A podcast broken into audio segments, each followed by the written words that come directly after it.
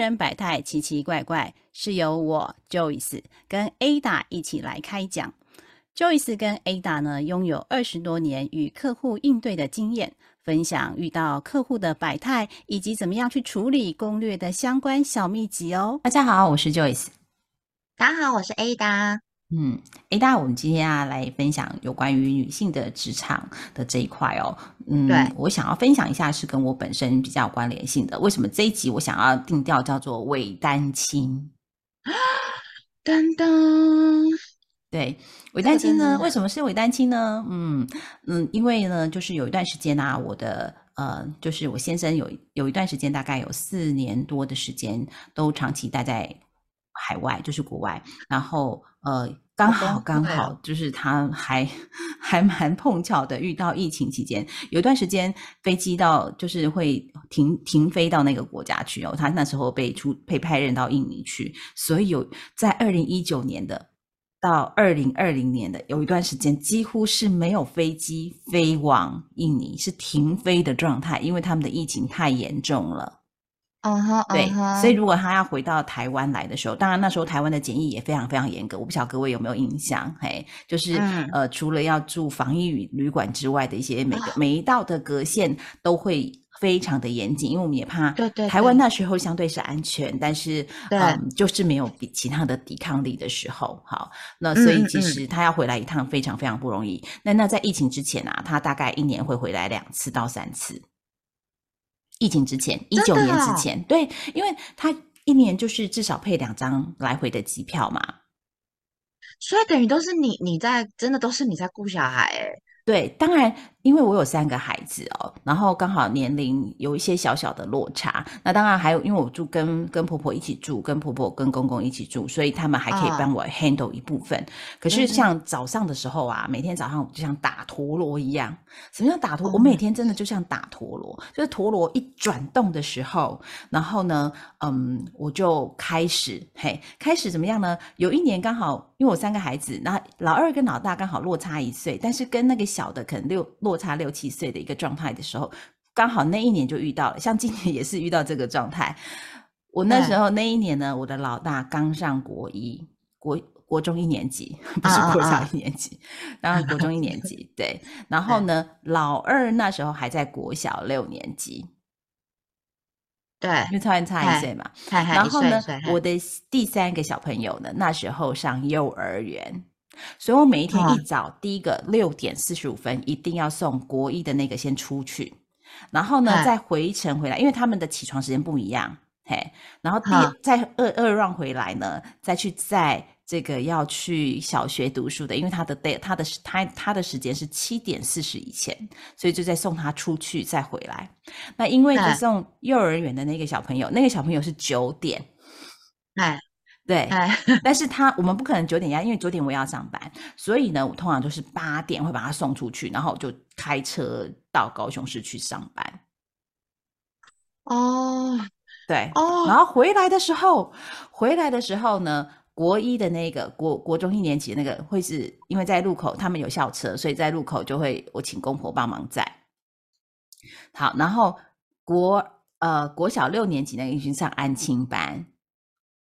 所以呢，我就是搭配安亲班的时间。可是，呃，在念幼儿园那个，有时候我能够在，我就尽量在。那不能在的时候，还是要麻烦公婆，因为其实我公公婆婆不太同意我们的小朋友搭娃娃车。他认为绕太远，可是我觉得有时候公婆接也蛮危险的，你知道为什么？因为他们年纪比较大，也视线虽然，所以我都很担心。如果是呃，就是白天的时候有太阳的时候还好，但晚上的视线真的是蛮差的，我就会担心。好，所以就是每天就像陀螺一样的状况。那其实啊，有一年啊，在也是在这个伪蛋庆的某一年，就是每天在像陀螺一样之外，然后我都会跟我的老板讲说，我因为我有三个孩子，那职场部分我当然还是很就是会会做到您给我的任务，我会百分之百的达成。但是呢，因为我们叫做责任制的公司嘛。啊啊啊！我的职务就是责任制，我们不是上班打卡，我们是不打卡的。哈，那当然后来因为那个劳工局的关系，是有要用 app 打卡啊。好，那我们我们是呃责所谓责任制就是。公司配给你 notebook，你 notebook 没有呃，你就是做不完的，你就把 notebook 背回家做。可是有时候我们的主管会开会开的比较晚，比如说五点半的时候，像我六点下班，或者是五点半的时候或六点的时候，他打电话给你，你还是得要接他的任务。他就跟你说啊，明天早上我需要什么样的报表，然后呃什么时候，比如说明天早上十点我要开会，所以等于是十点之前你要做好。可是你九点上班到十点之间只有一个小时，你不可能利用那个时间来做嘛，你肯定是晚上的时间做。所以呢，没错，没错，我就得把时间，我就得把电脑。背回家就是 notebook 背回家，然后呃再做。可是，在做的同时啊，可能主管还有一些不放心要做交付。可是你知道吗？七点跟晚上七点跟八，我早上六点四十就出门了嘛，就在这样跑跑跑。那晚上，因为我通常我们虽然是六点下班，可是你不可能准时离开职场。我通常是七点离开职场，因为我最晚七点半一定要把在安亲班的小孩接走。好，然后。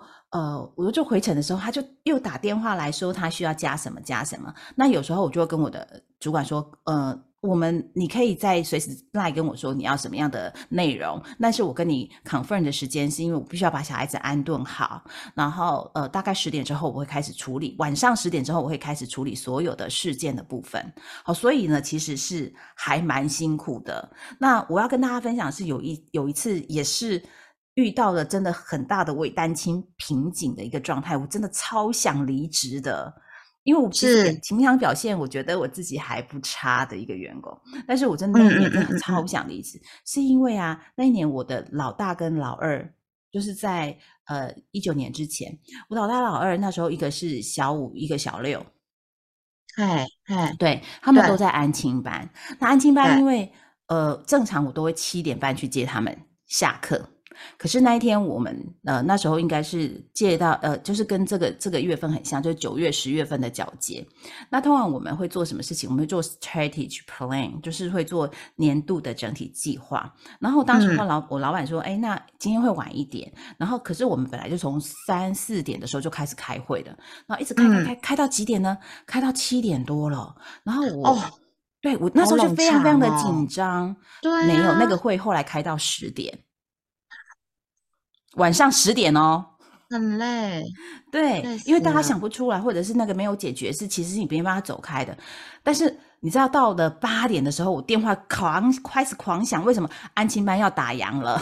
嗯嗯嗯嗯嗯，对，安亲班的柜台说：“哎，那个谁谁谁的家长，你现在要不要来先接小孩？因为我们我们要要拉铁门了。我们呃最晚最晚，我因为我要做结账的动作，柜台他说我最晚只能待到八点半才走。可是因为我今天骑摩托车啊，你有两个孩子，我没办法 shuttle 你回家里，其实也很危险呐。然后该怎么办呢？赶快紧急。”叫人呐，不然怎么办呢？我公婆其实不太麻烦他们，是因为太晚了，然后他们年事又高，所以后来我就想说，那请我大姑帮忙。所以为什么后来我买房子也是买在 local 的原因也是这样，因为才有 才有那种。对你才有救援团呐，不然你靠你一个你怎么办呢？就是跟跟跟那个跟那个全年一样，请支援收银嘛。那我们要支援这个接送嘛。对对对，所以就会你看就会非常非常失望。我几乎每天都是在这样的一个高压的状况下，然后那天我真的就很不开心，因为最后都是就是议而不决，就是你开完会你也没有办法决定什么，然后呢就一直在那边拖，你知道吗？后来我跟他讲说，呃，我就很。镇定的跟我主管说，因为还线上还有很多主管，我说呃那个某某主管不好意思，因为现在现在已经八点多了哈，然后呃我的小孩现在还在安亲班，然后呢呃他其实知道我有这个状况的哦，可是他却没有先关心我这件事情。他说你应该早说，我说现在安亲班要打烊了，然后我的孩子现在没有人接，然后安亲班打烊之后，两个孩子现在坐在安亲班门口哦。听完就想哭。对，你看哦，安亲班附近都打烊了，然后没有什么。我因为我们住的不是市区，我住的是算是蛮乡下的。哎，虽然安亲班门口是银行，但银行早就打烊了，不会有灯光。两个孩子就坐在那面前面，哎，然后紧。急找人，因为哎，我大姑也不是 always stand by 啊，你不能 always 期待别人在等你嘛。嘿，他就说他赶快从别的地方赶过来。然后把小孩先接到他家，等到我跟我老板提出来大概八点二十左右，我就飞车开回去，就是我住的地方叫做屏东万丹，那大概要三十分钟到四十分钟的车程，只要不塞车，大概三十分钟。因为有二十五公里的路要开，好，我就开回来。然后开回来之后去我大姑家接，然后小孩就说：“妈妈，你为什么这么晚来？我们安亲班都打烊了，怎样怎样怎样怎样怎样。”我对于那个老师也不好意思，后来当然有买一个礼盒给那个柜台员，因为他他陪他陪到八点半，然后所有的孩子都下对，而且他们重点是他们两个还没吃饭啊，对，所以那时候去不好，是不是附近也不好买啊？当然附近都没有，因为附近只有银行跟对面是学校而已。然后你知道乡下地方就是没有什么对对。然后，后来我大姑有买东西给他们吃啊，但是就觉得还对他们两个很不好意思。虽然他们现在长大了，那但是对这件事情的 image 是很深很深刻的。对，就是两个孤零零的被丢包 在那个那个银行的。台阶像那种呃那种阶梯式的台阶那边等着我我大姑去接，因为他本来是期待我去接，但是我真的来不及。我光八点二十我调度完所有的东西的时候，真的我在回去的路上真的还会有四十分钟的空窗期，他们两个要坐在那个台阶等我。哎，对啊，我我觉得今晚真的觉得好难受哦，就是这个事情。所以我说我说职场的妈妈真的真的有很多很多大家没有办法。看到的，或是想到的那个很很，就像你，比方说你像陀螺一直转的那一面，其实啊，大家知道你你有你很忙，你可是你都不知道里面的委屈跟那些细节跟那些故事。那其实我们我们都是。再出来，我们都已经是处理好这些事情，然后再出来就让他看到我们好像没事的样子。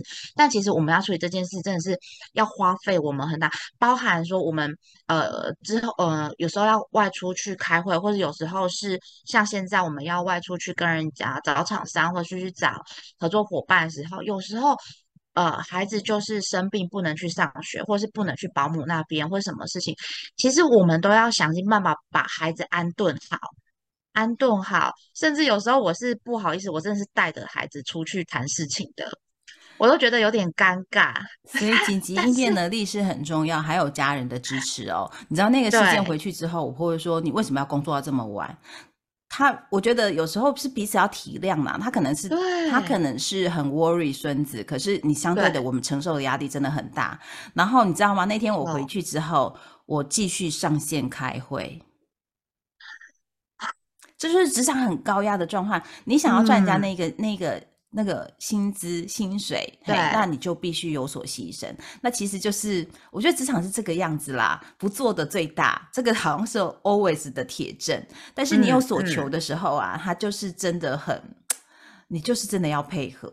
嘿，然后你的主管就觉得你就应该这么做，你为什么有特权呢？嘿，但他殊不知，他其实已经是 over 我们所有的时间了。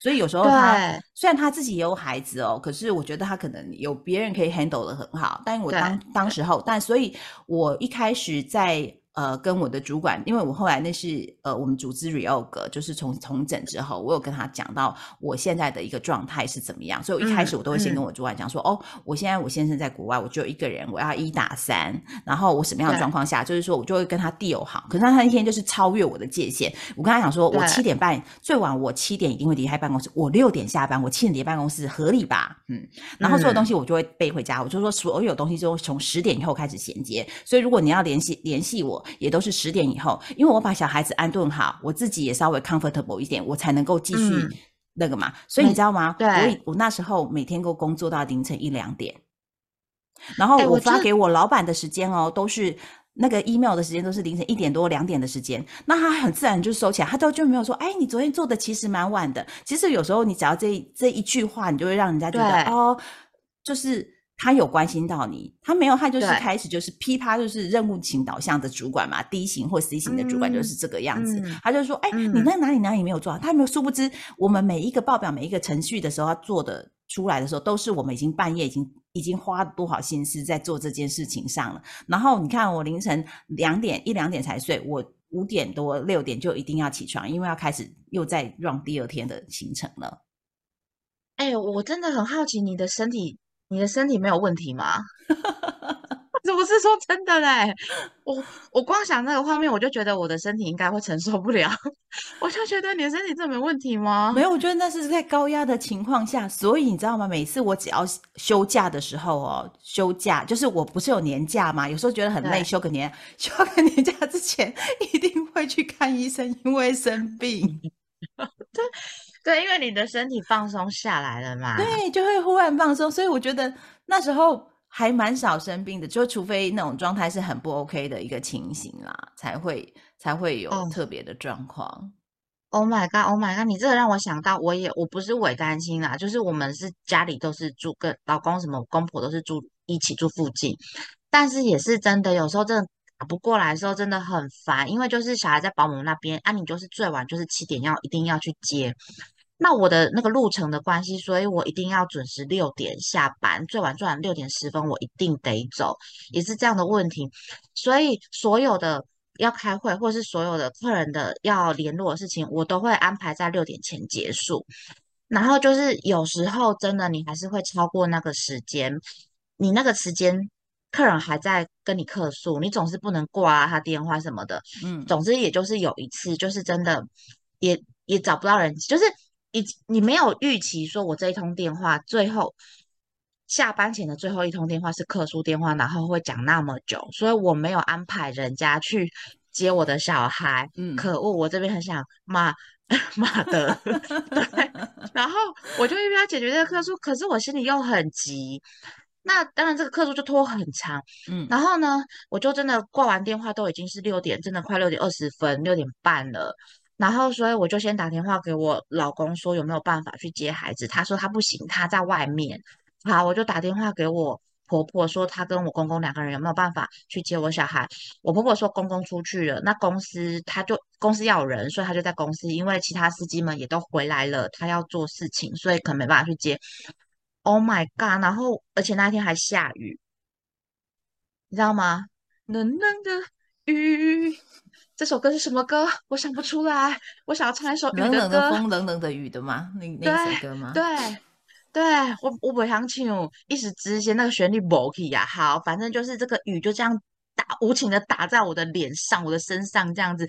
然后我我打那个五五六八八，一直没有办法有车子，然来后接你就对了，对，一直遇不到，因为下雨天本来就很难叫车啊。很难叫，然后我就一边打一边持续的打，然后我就一边下去下去楼下这边等车子，我招了八四五台，他们都有人，就是不下来。我那时候真的是那个我都留在脸上，不知道不不知道是雨水还是是泪水，嗯，对，真的是马的。然后呢，你不要帮我剪掉，也不要给我消音哦，我这两字就是要出来。